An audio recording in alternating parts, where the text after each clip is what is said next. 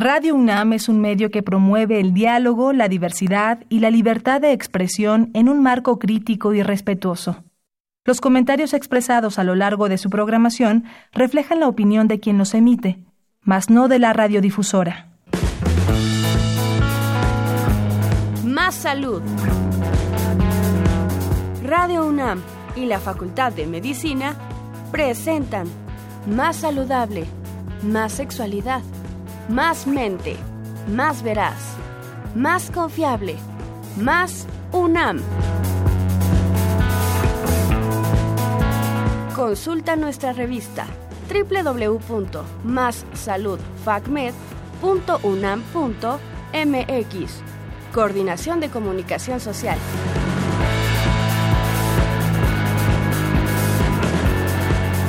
Hola, muy buenas tardes a todos y todas eh, que nos acompañan el día de hoy en este su programa Más Salud.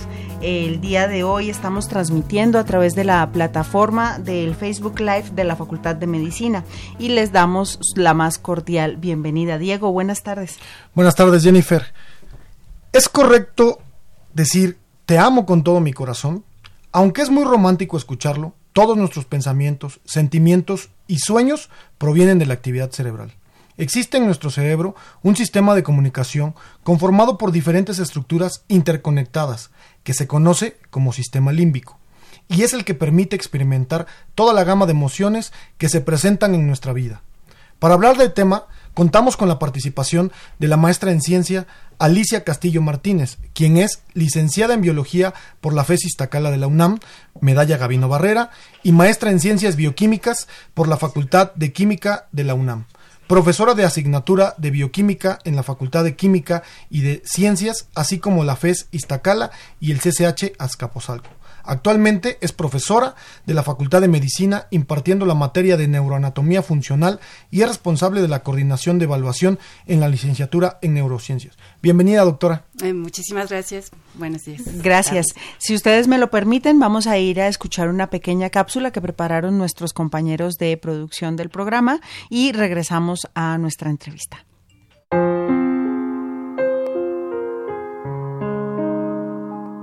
El amor el primer filósofo que utilizó la idea del amor con un sentido metafísico fue Empédocles, quien consideraba el amor y la lucha como principios opuestos de unión y separación de los elementos del universo. Pero fue con Platón que el amor tuvo un significado tan central y complejo que lo llevó a describir, clasificar y referirse a él en todas sus obras. En Leyes, Platón dice que puede haber tres clases de amor.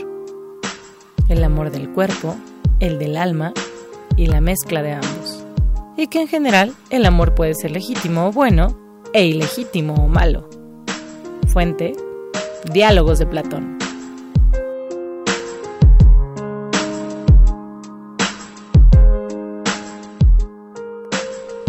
Qué hermosa reflexión nos traen hoy los compañeros a, propósito del diálogo de Platón el Fedro, en donde efectivamente se habla del amor verdadero.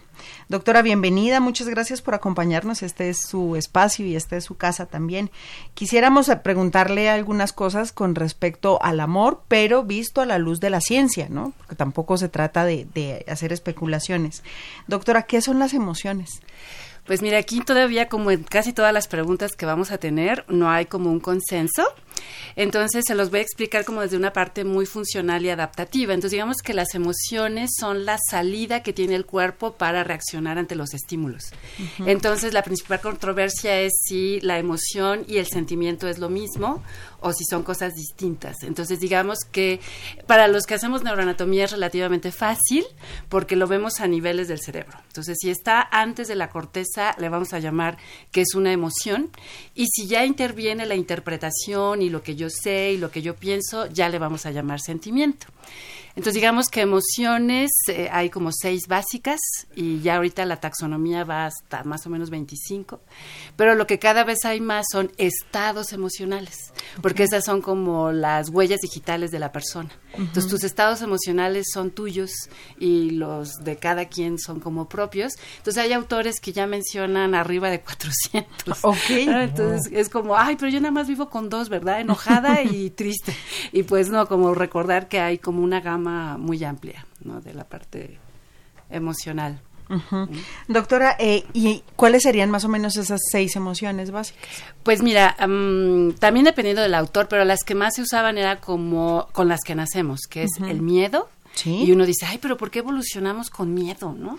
Pero es, es necesario, ¿verdad? Es muy, muy necesario porque te hace huir, o sea, te hace alejarte de lo que no te sirve. El enojo o la ira, porque esto te ayuda a poner límites, ¿no? Entonces es como esta parte del ataque, pero si lo dimensionas bien, pues también es necesario. La tristeza, que esta también así de, no, pero ¿por qué tengo tristeza? Porque te acerca a la manada. O sea, cuando estamos tristes, que no es lo mismo que una depresión, sino tristeza, hace que vayas por el cobijo que te da la manada. es un apapacho. exacto, es la tristeza te ayuda a ir por el apapacho y de manera como muy natural y dije, pues ya me dimos una bonita, ¿no? Entonces tenemos la alegría, que es esta parte que cada que hacemos algo que nos beneficia, pues sentimos alegría. Estas son como las, dentro de las básicas, las básicas básicas. Pero además tenemos otras dos, que es el disgusto, sí. literal, así cuando algo no me gusta, y el asombro. Cuando algo es sorpresivo, esto también es lo tenemos desde muy bebecitos y no solamente el humano, sino está en varias especies. Que, muchas, que muchas personas nos, nos dicen que, que nunca debemos perder esa capacidad de asombro. De asombro. Claro, es una actitud filosófica finalmente de conocimiento. También, exacto. Entonces, digamos que esas son como las básicas en casi en consenso. Ok.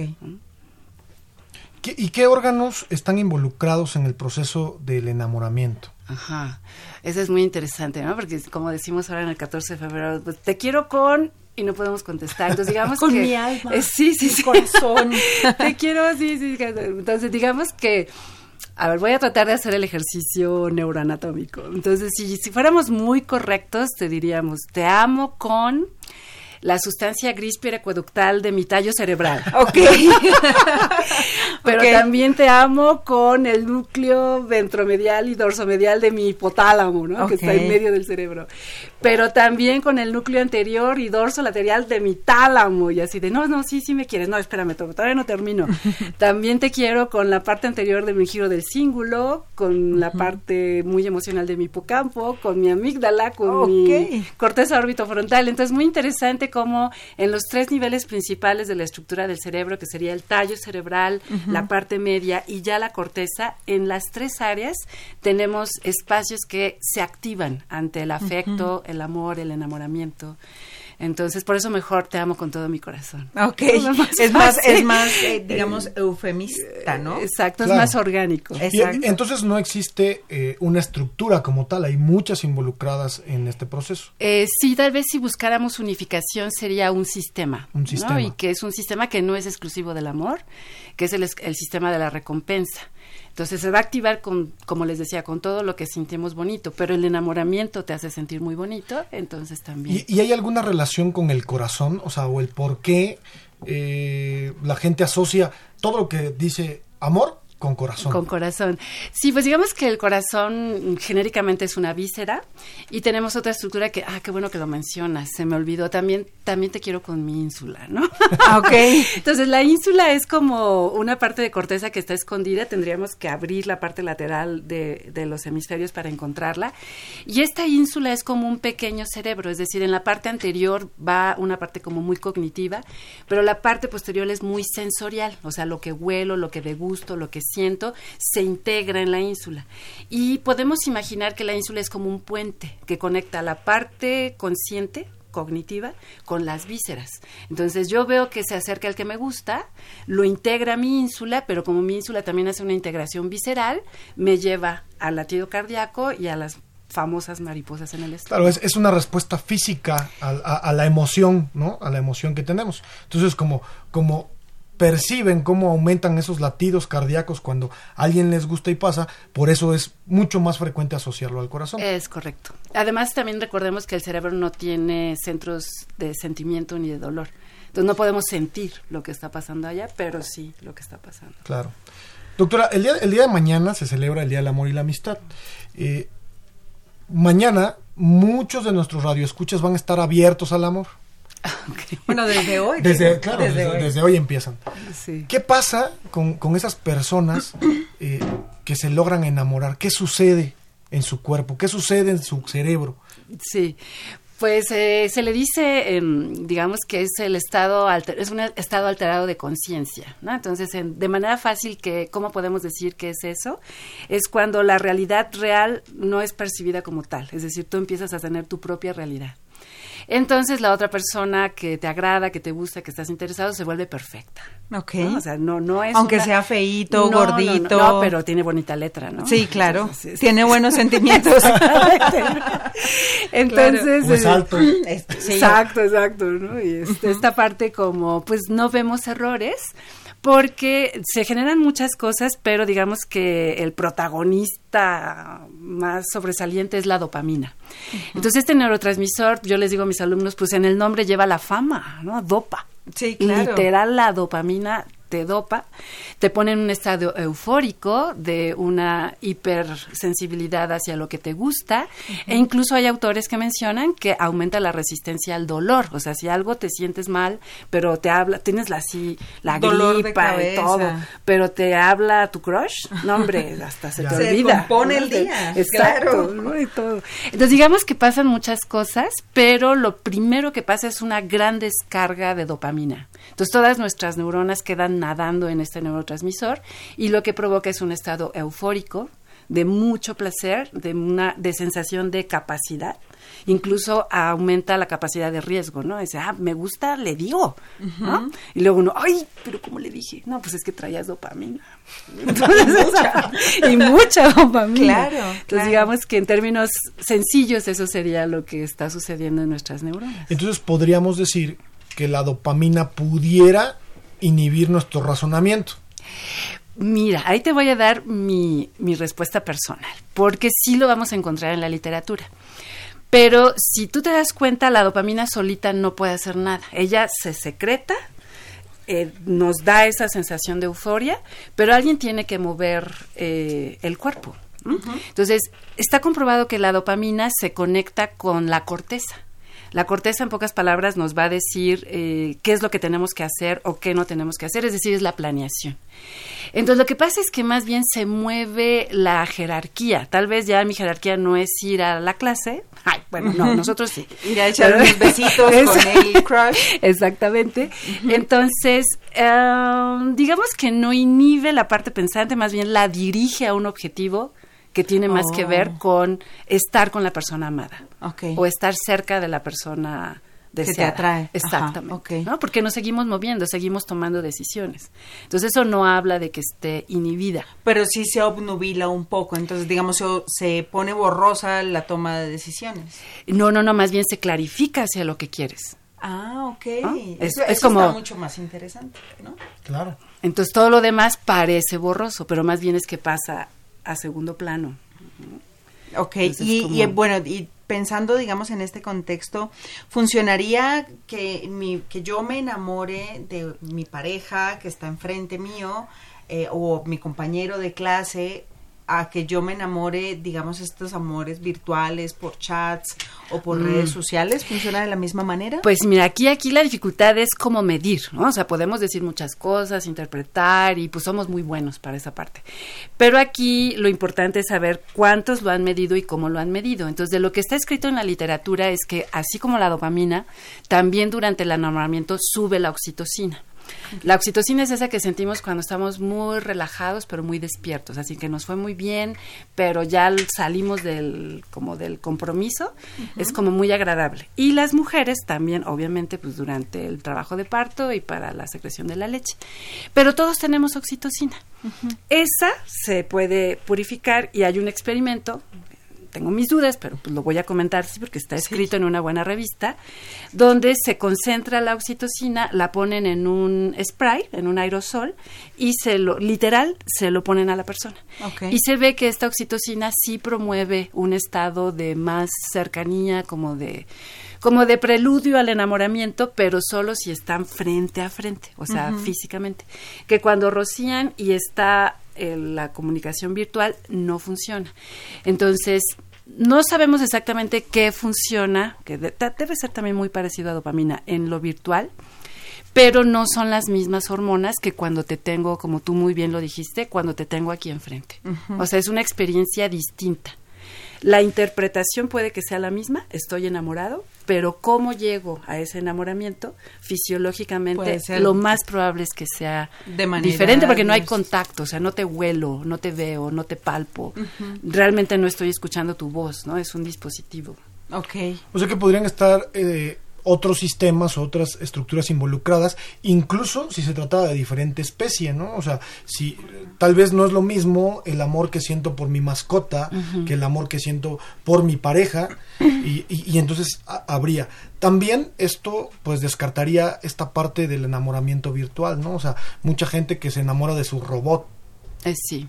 O estos, no, olvídate, estas aplicaciones que te dicen que si pones los labios en la en el celular, vas a poder sentir los labios de tu pareja, por ejemplo, si están a la distancia. O incluso estos estimuladores sexuales que tú puedes controlar, se los regalas a tu pareja y lo controlas, debe ser algo muy loco, pero manejar a través de tu celular, ¿no? Sí, claro. debe ser bastante digamos, no suple este amor, digamos, vívido de la persona que está enfrente, pero, pero podría ser una opción de enamoramiento. Sí, porque se dice, bueno, y porque no le podemos preguntar a los animales, quién sabe si les pasa o no, pero nosotros sí sabemos que podemos sentir placer por una idea. Es decir, disculpen así como la, el ejemplo, pero cuando sabes que ese día vas a tener un encuentro sexual, aunque sea tarde, todo el día estás contento. Entonces, digamos que los humanos tenemos la capacidad de sentir placer cuando evocamos ideas. Entonces, si yo tengo la idea de que el que está del otro lado me quiere y yo lo quiero, esa idea puede provocar dopamina. Y claro que me puedo enamorar, pero digamos que estrictamente hablando, estamos más enamorados de nuestra interpretación de la experiencia más que de la persona misma. Y por eso, digamos, es la sensación de cuando recordamos a nuestra primer ah, noviecito y tenemos como está, qué lindo era. Bueno, ahí te voy a decir una cosa. ¿Ves que, que al principio mencionamos el sistema límbico? El sistema límbico en la adolescencia está más presente o está más activo que cuando estamos adultos, porque los adultos ya tenemos la corteza desarrollada y la corteza controla el sistema límbico. Pero cuando somos adolescentes, vamos a decir, déjame decirlo coloquialmente, casi somos puro sistema límbico. Entonces estamos más que abiertos al amor. Entonces por eso el primer amor nunca se olvida. Porque no había filtros, no había... Y, claro, no se, no se ha procesado esta experiencia, es una experiencia nueva, ¿no? Es, digamos, es enriquecedora de primer momento, ¿no? Sí, sí, sí, sí, es como algo único. El primer amor es el primer amor y neuroanatómicamente es porque no están los filtros de la corteza que te diga, como decías, este está bonito, tiene bonita letra, ¿no? Sí, Sino simplemente el adolescente se entrega a la experiencia. Ok, vamos a, a un pequeño espacio musical y regresamos.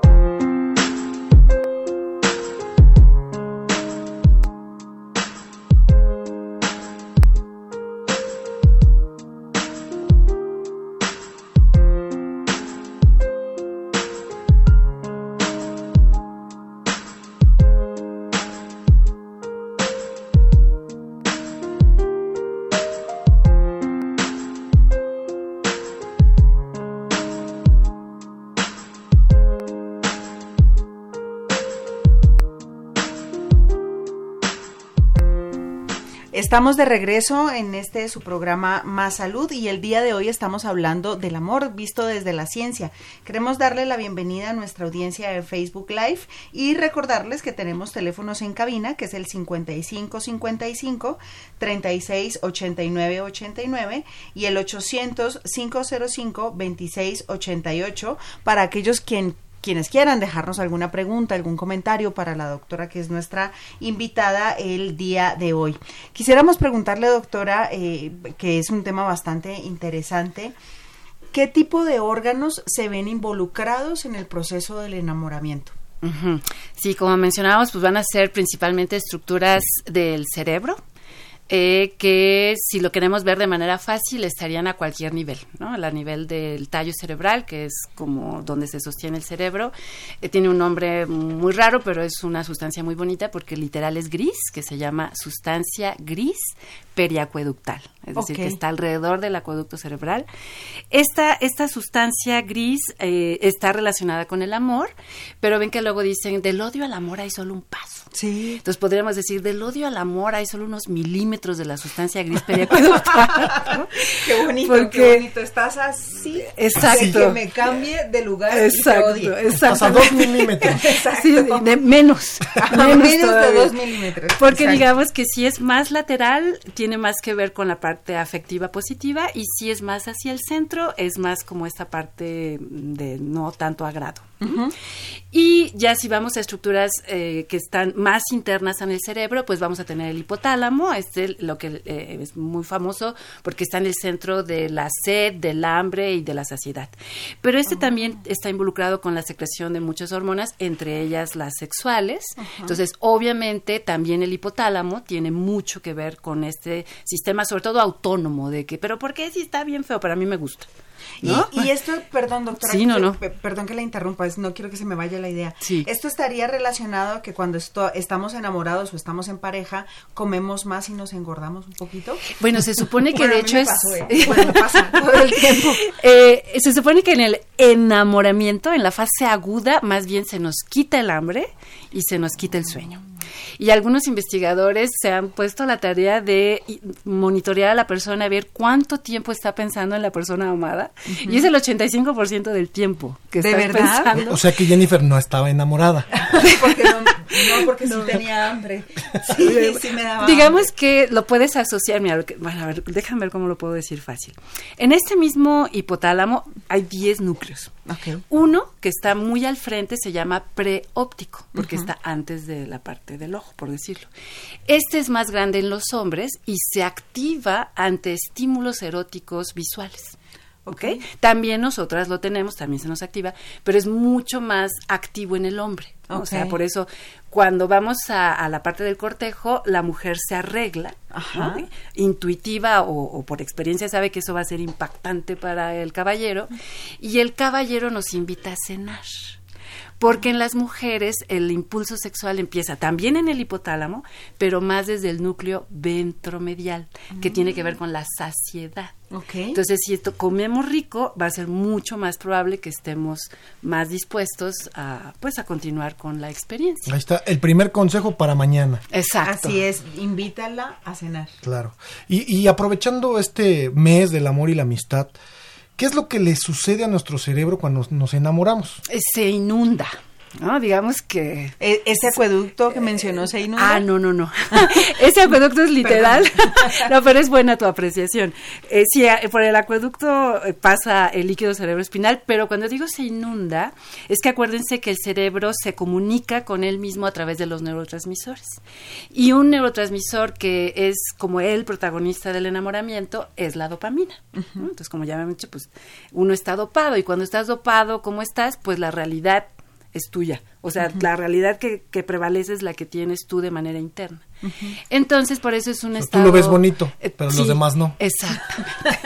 Sí, Eso lo- está súper y- bien. Y, no solo bonito, o sea, guapo, inteligente, todo, Apuesto, todos, los galán, todos los atributos, ¿no? Y es como dicen, por eso se dice que es como un estado alterado de conciencia, ¿no? Porque es tu realidad, pero los que están contigo ven otra cosa. Por eso, por eso es que es muy común que nos dicen que si estás enamorado, pues no estás razonando adecuadamente. Exactamente, o estás razonando solo hacia ese estímulo. Exacto. ¿no? Diego, yo quisiera interrumpirlos un segundo Sí. para saludar a nuestra audiencia en Facebook Live. Nos está viendo el doctor Sergio García Vidaurri, a quien le mandamos un cordial saludo. Mi co-host, el doctor Omar Carrasco. Omar Carrasco. Abrazos, eh, Omar. Marisol Parrao dice que es la mejor. Dan Guzmán también está viendo en nuestro video. Esperanza García Garza dice saludos. Dice Idia Cas- Castle, dice un programa muy ameno.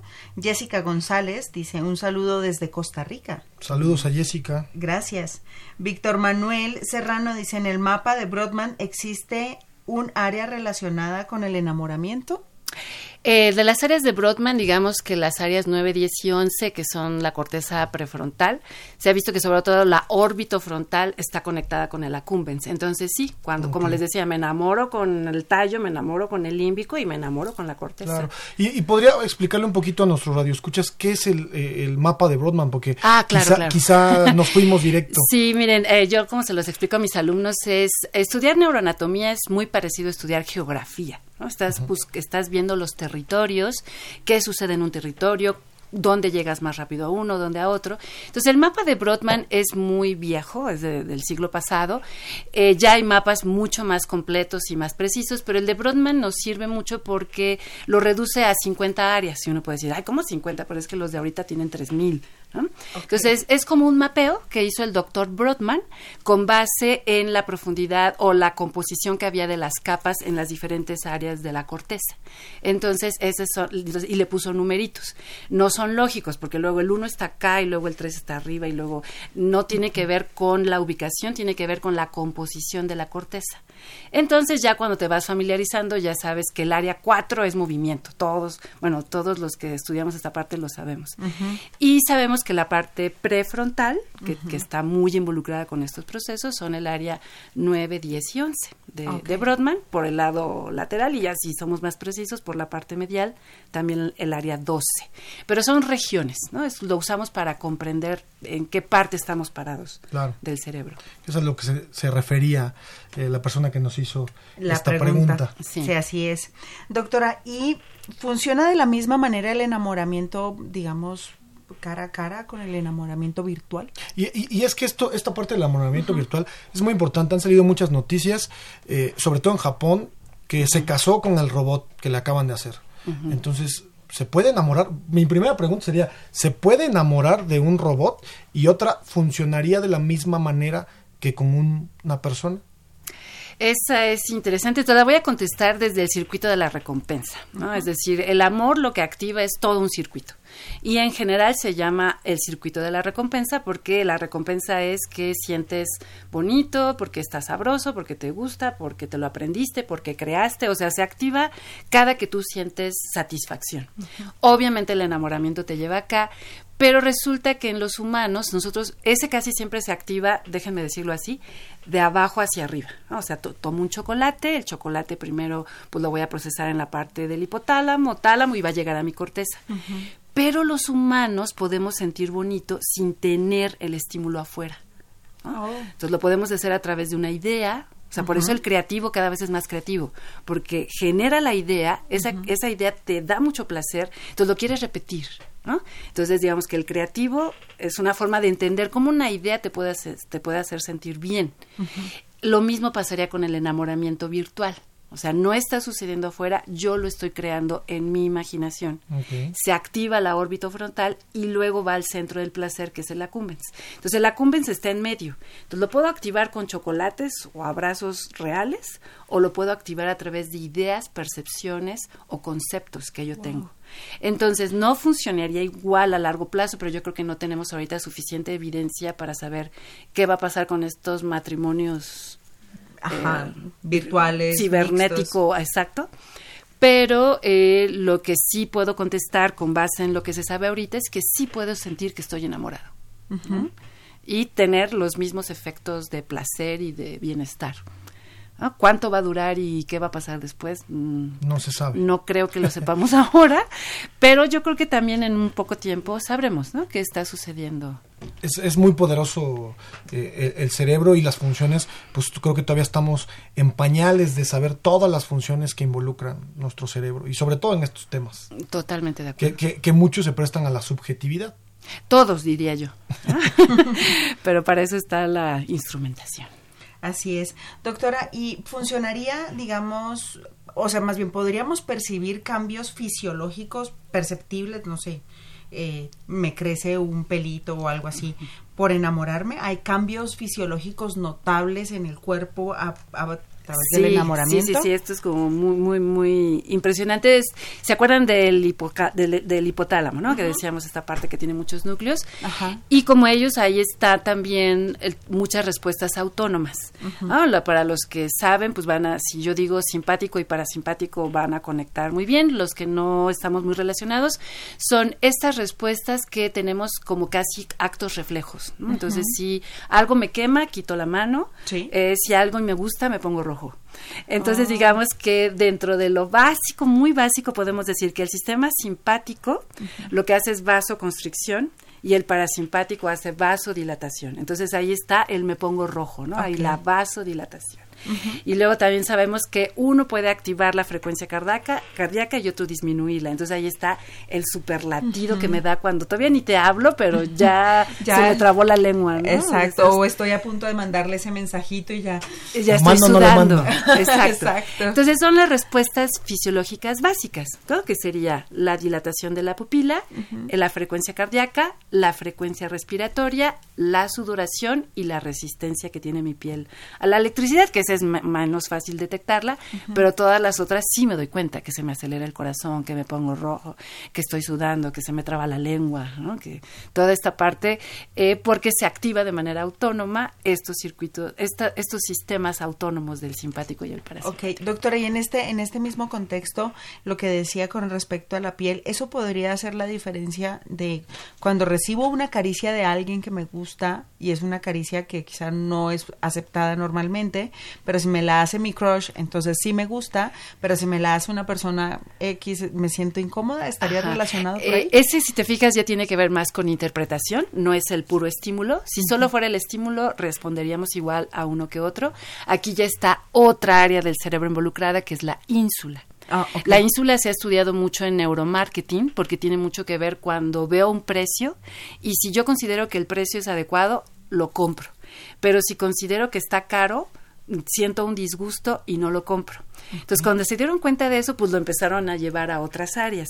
Entonces, ya está, em, pues, digamos, no a satisfacción, pero suficientemente documentado que la ínsula es también su protagonista del enamoramiento. Ok. es así de... Igual es, puede ser la misma razón por la cual sí aceptamos ciertas cosas que a otras personas no les aceptamos. Exactamente, porque ahí ya la ínsula conecta también con mi parte interpretativa y con mi parte sensorial. Entonces ahí yo puedo decidir Sí. o bueno, o, permitir que esto me guste. Que esto, exacto. O esto no me O sea, pues tenemos entonces la capacidad de discernimiento de esto no me gusta con ciertas personas, pero con un crush Exactamente. Es el gusto y el disgusto.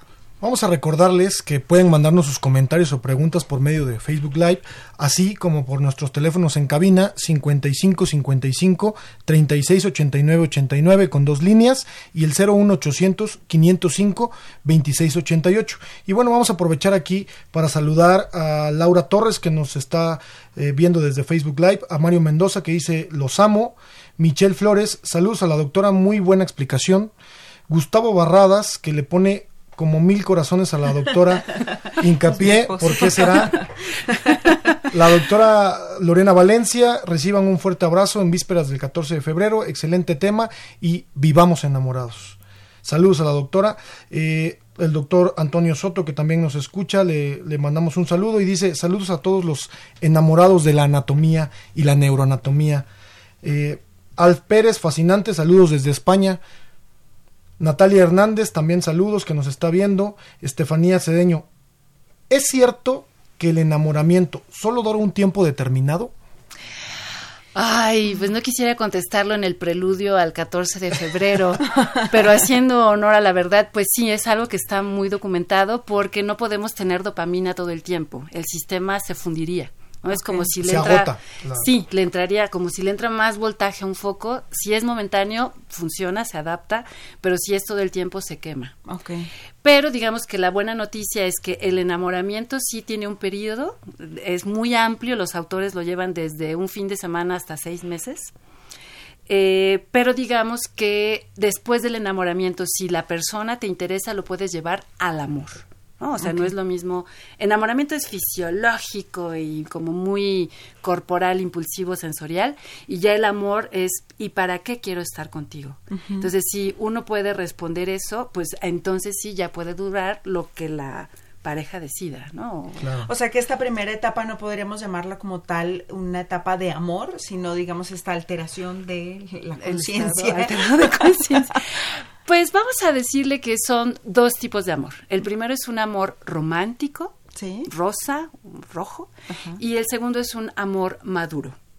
Donde ya entra la parte cognitiva, la planeación, los acuerdos, la admiración incluso real, ¿no? O sea, tal vez ya me di cuenta que tiene tan bonita, pero tiene los pies chuecos, pero no importa porque pero tiene no letra muy bonita. O no era tan guapo como yo pensaba, pero hay muchas otras cosas más que me gustan. Exactamente, exactamente, y que además podemos compartir y desarrollar como pareja. Ok, doctora, y en el el cerebro de las mujeres y de los hombres, o sea, somos seres humanos, pues finalmente estamos en igualdad de condiciones, no, no todas, pero muchas coinciden, igualdad de, de, condiciones biológicas. Pero en el tema del enamoramiento, ¿el cerebro funcionaría de la misma manera de, un, de una mujer o un hombre? En términos gruesos, no. O sea, en los dos. O sea, no son iguales. El del hombre y la mujer no son iguales. No, eh, no son iguales, pero no son tan diferentes. Es como un debate que sí, y diario salen artículos, ¿no? De el hipocampo sí es diferente, pero solo en la adolescencia y cuando son adultos ya es el mismo. Y esto es diferente, pero solo en estas condiciones. Entonces, digamos que sí, sobre todo por la parte hormonal, sí estamos desarrollados distintos, incluso a nivel neuroanatómico. Entonces, de manera gruesa, la dopamina nos pega a los dos y nos pega muy parecido, ¿no? Sistema autónomo, está, estado alterado, pero digamos que hay sutilezas en qué nos gusta más, de manera general, porque tampoco podemos decir, ah, esto, ¿no? Pero es lo que les decía con respecto a que el hombre es muy sensible al estímulo visual erótico y la mujer es más sensible a largo plazo, ¿no? Así de, eh, pues no sé, si le va a alcanzar no solo para una cena, sino para varias, ¿no? Ah, en esta parte. Es de las cosas que nos enamoramos. Sí, sí. Estoy aprendiendo mucho hoy. y digamos que es, permítanme usar mi parte de bióloga, más que de neuroanatomista, es adaptativo. Entonces, en esta parte de si me gusta el contorno eh, femenino, pues hay mucha posibilidad de que la descendencia sea sana, pero si yo como mujer tengo descendencia, hay un periodo en el que no puedo ser tan productiva o tan autónoma, entonces me fijo en aspectos más de largo plazo. Entonces, digamos que no es así al 100, pero en general, es el hombre es más a corto plazo y la mujer activa procesos que revisan cosas de más largo plazo. Y, y, entonces allí podríamos justificar el hecho de que las mujeres, por ejemplo, nos fijemos en las manos, es que tiene manos bonitas, este, es que está pulcro, ¿no? Muchas veces las mujeres se fijan, ah, es que siempre está bien, digamos, bien afeitado, etcétera, mientras que los hombres no, pero sí está bien frondosa la señora, ¿no? pues también depende del, vamos a decirlo así, del grado de, educación que tenga la persona, pero... ¿Ves? Las eh, mujeres somos más educadas. No, no, no, no. no, no en ese sentido. Bueno, sí, no, no, no, no, no, sino en esta parte de, pues, si la persona se cuida, hay más probabilidad de que pueda cuidar al bebé, ¿no? Eh, y pues acá es muy de la parte de que... Eso es muy biológico. Es muy biológico, exactamente. Es como lo que yo podría decir... Por eso los animales, o sea, la hembra se va con el más fuerte. Exacto, y, y después se va con la cría en muchos casos. Ya, ya no queda pues el vínculo a largo plazo con el macho. ¿no? Digo, cambia y depende del pingüino, etcétera. Para que nuestros radioescuchos se metan al gimnasio ya. Así es. Este, nos están mandando saludos desde Chihuahua, dice César R. Aguilar, dice desde acá los estamos viendo y escuchando. Miguel Ángel Ramírez también nos está escuchando. Quintero Estefanía pregunta algo que a mí me llama la atención y dice, ¿cómo superar el enamoramiento?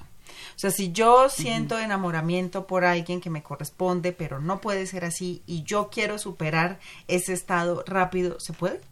Mira, esa es una pregunta más psicoterapéutica que rebasa mi, mi área de experiencia, pero digamos que por los años podría contestar lo siguiente, ¿no? Yo empecé a ir a terapia por pareja, ¿no? O sea, yo dije, no, pues este, yo súper bien, pero ya con la pareja, no, entonces necesito un referí.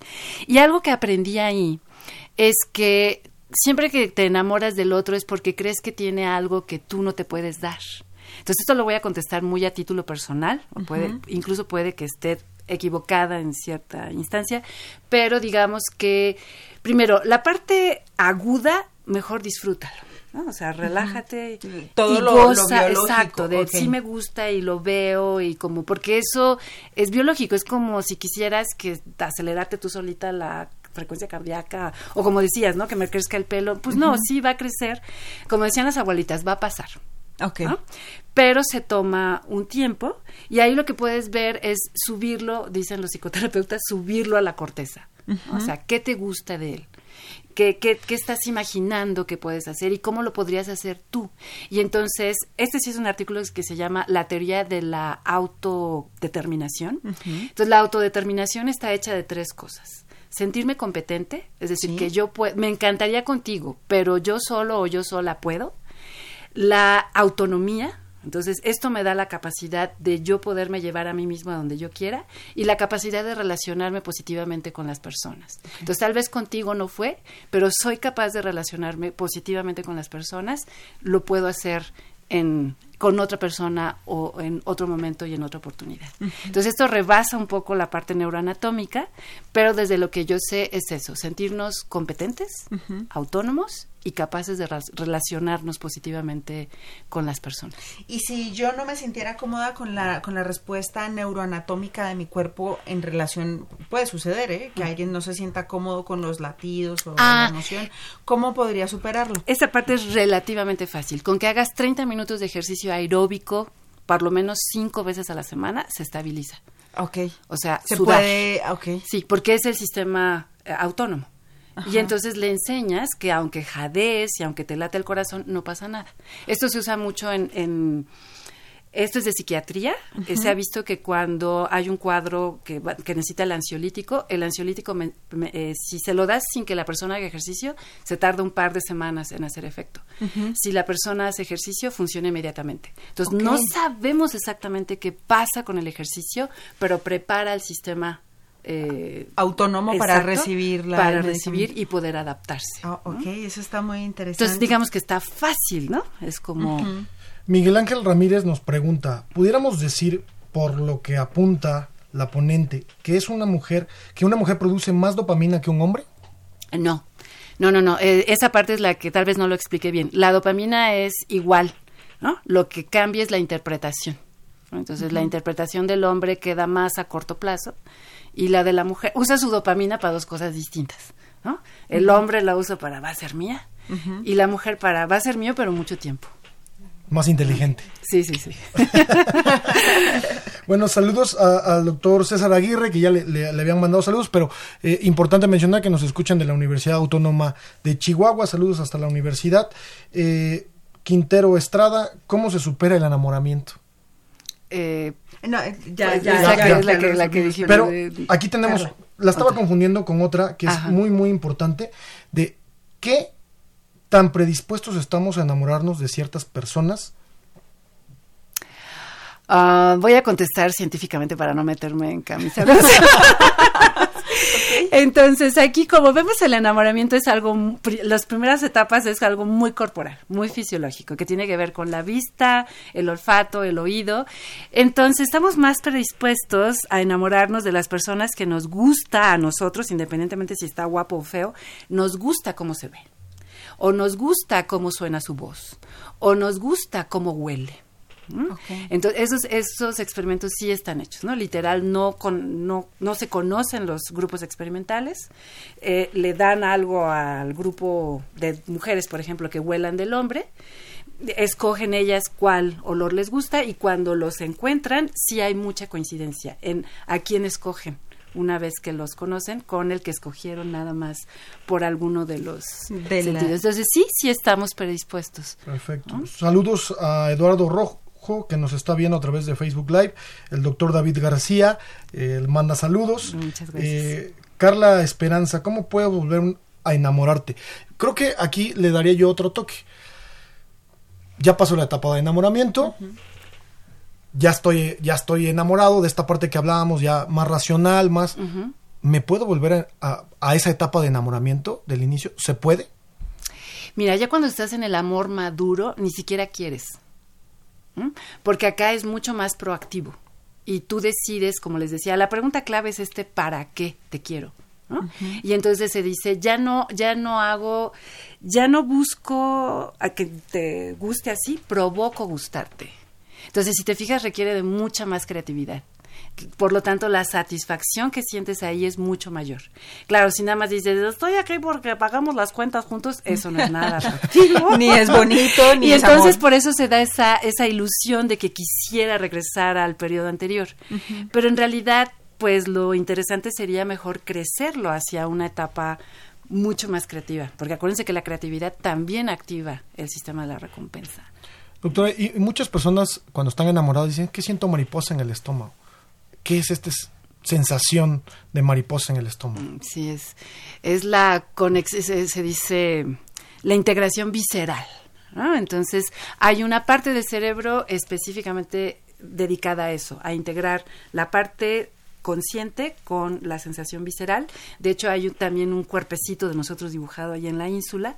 Entonces, la ínsula no es del todo consciente. O sea, no me doy cuenta cómo lo que estoy integrando, del, ahí, viene, ahí viene el que me gusta, no me doy cuenta cómo esa sensación se integra en la ínsula y llega a las vísceras. Pero el cerebro sabe que lo está haciendo casi directo. ¿no? Entonces, ahí están las maripositas. Doctora, y la misma, de la forma como, como- más bien, que, es que quiero usar una expresión coloquial que dicen, se enamoró como quinceañera, ¿no? Sí. Es la misma forma como me enamoro yo cuando era adolescente a como ahora que ya soy una mujer mayor, bastante mayor. Eh, pues eh, no, como decíamos, eh, en los 15 años toda- el cerebro termina su maduración por ahí del... Unos autores dicen 21, otros se lo llevan hasta los 28. Vamos a dejarlo en 25. 20. No, vamos a dejarlo en 20. Entonces, 15, pues todavía me falta bastante para que mi cerebro cuasi termine de madurar. Eso quiere decir que la- lo primero madura la parte más básica, luego la parte que procesa las emociones y después la parte que procesa la parte cognitiva. Todo el tiempo tenemos todo, pero si se fijan, la, la infancia es más motora, porque se está madurando la parte motora. Sí. La adolescencia es muy emocional y ya la parte adulta es toma de decisión. Entonces, cuando somos adolescentes, diciéndolo coloquialmente, somos puro corazón. Somos puro sistema de las emociones. No hay filtros en la parte cognitiva, entonces es enamoramiento puro. Ok. Entonces sí, enamorarme como quinceañera o como quinceañero es Es amor puro, Exacto, real. O total. como, o como gordo o gorda en tobogán, que se ha así puesto muy de moda. Así. Así sería. Doctora, por ahí tenemos una pregunta que quisiéramos que nos explicara un poquito. ¿Qué relación tiene el movimiento con la felicidad? Wow, toda. ¿no? Eh, insisto, desde la parte adaptativa nos damos cuenta que el cerebro, aunque hace muchas cosas maravillosas, se levanta todos los días para levantarnos. Es decir, para mover el cuerpo. Entonces veíamos que, ah, que cuando comemos rico se nos activa la parte de la felicidad, que cuando entendemos una ecuación matemática se nos activa el sistema de la felicidad y la recompensa, que cuando se me ocurre una solución también, pero que cuando coordinamos también. Entonces siempre, ¿por qué? O sea, ¿qué, qué tiene que ver el movimiento coordinado y la danza y todo esto? Entonces, en términos eh, evolutivos, se piensa que si coordinabas, había más posibilidad de que sobrevivieras. O sea, brincar de un árbol a otro, eh, lanzar y cazar bien a, lo- a la presa. Entonces, digamos que el movimiento está conectado también con el sistema de recompensa. Y cuando tú te mueves y además lo haces complejo, esto está muy estudiado en neuroestética, es, es más, pasa por dos vías. Si yo veo a alguien que se mueve complejo, aunque yo no sea, yo siento bonito. Digo, wow. ¿No? Como cuando vemos una pareja de baile. Exacto. No, o sea, Ok, y- y- y, exactamente. la traducción sería, métanse a clases de baile, se van a enamorar más rápido. Eh, También. Es una muy buena idea. Pero lo interesante es que se van a enamorar de ellos mismos. Porque ¿quién va a ser capaz Oh. de moverse? Claro, Claro. mismo. Exacto. Y, y por eso también da esa sensación de felicidad, ¿no? O sea, To- mucha gente le total. encanta ir a bailar. Exacto. Y si te fijas, no importa el nivel de maestría, con que para ti sea complejo y que tú digas, esto no lo podía hacer hoy, ayer, y lo puedo hacer hoy, evoca la felicidad, Muy bien. ¿no? evoca el placer. Yo, yo tengo una pregunta que creo que vale la, la pena hacerla. Este, que es quizá esta parte triste, ¿no? Del amor. Doctora, dice José José, hasta el amor se acaba. ¿Eso es real? Ah, bueno, sí, a él se le ha de haber acabado el enamoramiento. ¿no? digo yo, pero en general a todos se nos acaba. Se nos acaba el amor. No, no, no, no. El amor es como la memoria. Nadie se ha muerto porque se le haya llenado la memoria. Entonces, nadie se ha muerto porque esté lleno de amor. O sea que si una persona. Bueno, mi, abuelita dice que tiene cardiomegalia porque se enamoró muchas veces. Eh, seguramente. o sea, eso puede ser posible que si tienes muchos amores, no sé, te dé un infarto o algo así. Bueno, sí, puede ser un riesgo bastante complejo. Eh, digamos que lo que se acaba es la creatividad para enamorarme. ¿no? Porque el enamoramiento en realidad, ahorita lo estamos dirigiendo de persona a persona, pero puede ser por mí mismo. Puede ser por mi trabajo, puede ser por lo que aprendo, puede ser por mi familia cercana, puede ser por mi mascota. O sea, en realidad depende de tu creatividad. Y creo que ahí podemos retomar eh, aquella pregunta que hacíamos si te puedes volver a enamorar, ¿no? Muchas recomendaciones que han hecho es, es que ya caíste en una rutina, al principio eras muy detallista, al principio te fijabas en otras cosas y ahorita ya se te olvidó todo eso. Exacto, se va a la parte básica, entonces salir de lo básico. Ok. Y, y cuando se afecta a nuestro cuerpo, estamos, o sea, cuando estamos enamorados, se afecta nuestro cuerpo y nos podemos deprimir. Ah, esa es buena pregunta. Ahí eh, la parte de depresión, lo que les puedo comentar es, cuando viene por esta parte de enamoramiento es por lo que me estoy diciendo. ¿No? De no me quiere y a lo mejor es por mí o no soy capaz. Entonces ahí siempre lo que se sugiere es que la persona vaya a terapia tal cual para que vea qué parte de sí misma no tiene a gusto. Voy a ver si lo puedo decir de memoria. Se supone que tenemos que tener muy bien la autoadmiración, pero si hace mucho que no hago nada, pues ya no me admiro. Entonces, mucho menos, entonces lo proyecto hacia el otro. No es tanto que el otro no me quiera, sino creo que él se dio cuenta de que no soy digno de admiración. Entonces sería la admiración, el autodeseo, ¿no? Esta parte de, no importa si estoy gorda, yo soy biónica, ¿y qué? O sea, pues de todas maneras me arreglo y pues así biónica, pero más o menos, ¿no? Entonces esta parte de tener mucha conciencia de nuestra admiración, nuestro deseo, cómo nos comunicamos con nosotros mismos, o sea, el diálogo interno que tenemos, nuestra responsabilidad, luego queremos que nos cuide el otro y pues no, es como cuidarnos nosotros y el respeto personal. Doctora, bueno, vamos a seguir mandando saludos. Están muy activas la gente que tenemos en Facebook Live. Eh, saludos a Ulises Rincón, que nos escucha desde Coscomatepec, Veracruz. A Miguel Hernández. Y por aquí tenemos una pregunta muy ad hoc para una bióloga. Okay. ¿Por qué los humanos se enamoran y los animales únicamente están con sus parejas para procrear? ¿Es cierto? ¿Falso? Pues no, de hecho hay más eh, parejas zoológicas monógamas y que duran por siempre que entre los humanos. Algunos ejemplos podrían ser los pingüinos. que, incluso hay, animales que se mueren después de que, de que muere la pareja. Que muere la pareja. Exactamente, exactamente. Entonces ahí todavía no hay consenso, no lo conocemos todo. Ahí más vale más bien decidir qué quiero yo, ¿no? Si quiero una pareja y si Doctora, y la, la emoción, ya casi para ir cerrando nuestro programa, se lo dije, doctora, se nos va muy rápido la hora. Este, la emoción del enamoramiento es una emoción muy fuerte, viene cargada con mucha emoción, eh, a veces no sabemos cómo expresarlo, nos contenemos y es, digamos que biológicamente es muy fuerte. Sí. Pero el odio también lo es. ¿Usted cree que el, el, amor y el odio compartan, digamos, estructuras anatómicas o la segregación de... Eh, las estructuras anatómicas sí, como decíamos, sustancia gris periacueductal se activa tanto en el placer como en el disgusto. No lo voy a llamar como odio, porque el odio ya es como el concepto, pero biológicamente es el disgusto, el rechazo, ¿no? La aversión. Entonces sí, en ínsula igual, tenemos una parte que va al, al gusto y otra al disgusto, en la misma estructura. Eh, en la parte ventromedial también, ¿no? Eh, perdón, en la parte, mm, eh, sí, ventromedial de la corteza, una parte está más al gusto y al disgusto. Entonces, digamos que tenemos circuitos emocionales que pueden desplegar diferentes estados emocionales, dependiendo de nuestra interpretación y eso va a cambiar la química. ¿Y la interpretación estaría ligada también a funcionalidades del cerebro o ya es algo mucho más la interpretación tiene que ver con tu experiencia. ¿No? Lo que has aprendido, los modelos que has visto, tu capacidad de reflexión. Entonces eso ya es un, el mundo interno, por decirlo. Y, y eso es que se me viene a la mente este tipo de situaciones que he visto personas, por ejemplo, que sienten que su crush es la persona que tienen enfrente, pero lo odian. Oh, y hay una dualidad ahí. Exacto, así como, es que no puedo, no, no tolero verlo, no, pero es porque le encanta. ¿No? ¿Eso podría haber una confusión de la interpretación o...? Sí, eso yo creo que rebasa un poco la parte que yo te puedo contestar a ciencia cierta. Lo que yo he visto con mis compañeros psicoterapeutas es que sí hay como... Mm, no hay claridad, ¿no? Entonces, me gusta cómo besa, pero me choca cómo habla. Entonces, ellos tienen una frase que es muy clara, así, ¿para qué lo quieres? Creo que ya la dije muchas veces. pero es como lo que ayuda a clarificar. Entonces, no es que lo quieras, es lo deseas. Y para A o B, El amor es otra cosa.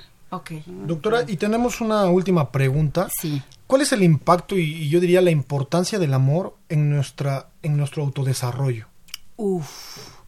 Pues digamos que el amor te mantiene en un estado de automotivación y solo se desarrolla el que está motivado. Claro. O sea, es un motor que nos impulsa a hacer más cosas. Totalmente. Hay que estar entonces enamorados. estar enamorados, Exactamente.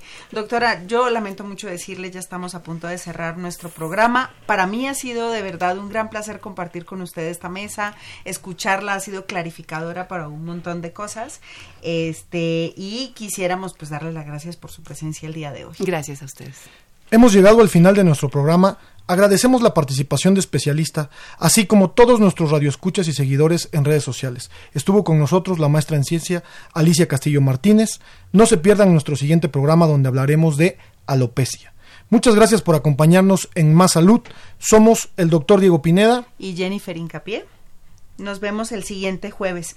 Esta es una coproducción de la Facultad de Medicina y Radio UNAM a nombre del doctor Germán Fajardo Dolci, director de la Facultad de Medicina, la doctora Irene Durante Montiel, secretaria general, la licenciada Karen Corona Menes, coordinadora de comunicación social, Pamela Gómez Velázquez, responsable de comunicación audiovisual, la licenciada Erika Alamilla Santos en la producción, Jaime Ugarte en Facebook Live, Socorro Montes en los controles. Les deseamos una excelente tarde y un excelente día de los enamorados a todos. Gracias. Radio UNAM y la Facultad de Medicina presentaron Más Salud. Consulta nuestra revista www.massaludfacmed.unam.mx Coordinación de Comunicación Social. Más UNAM.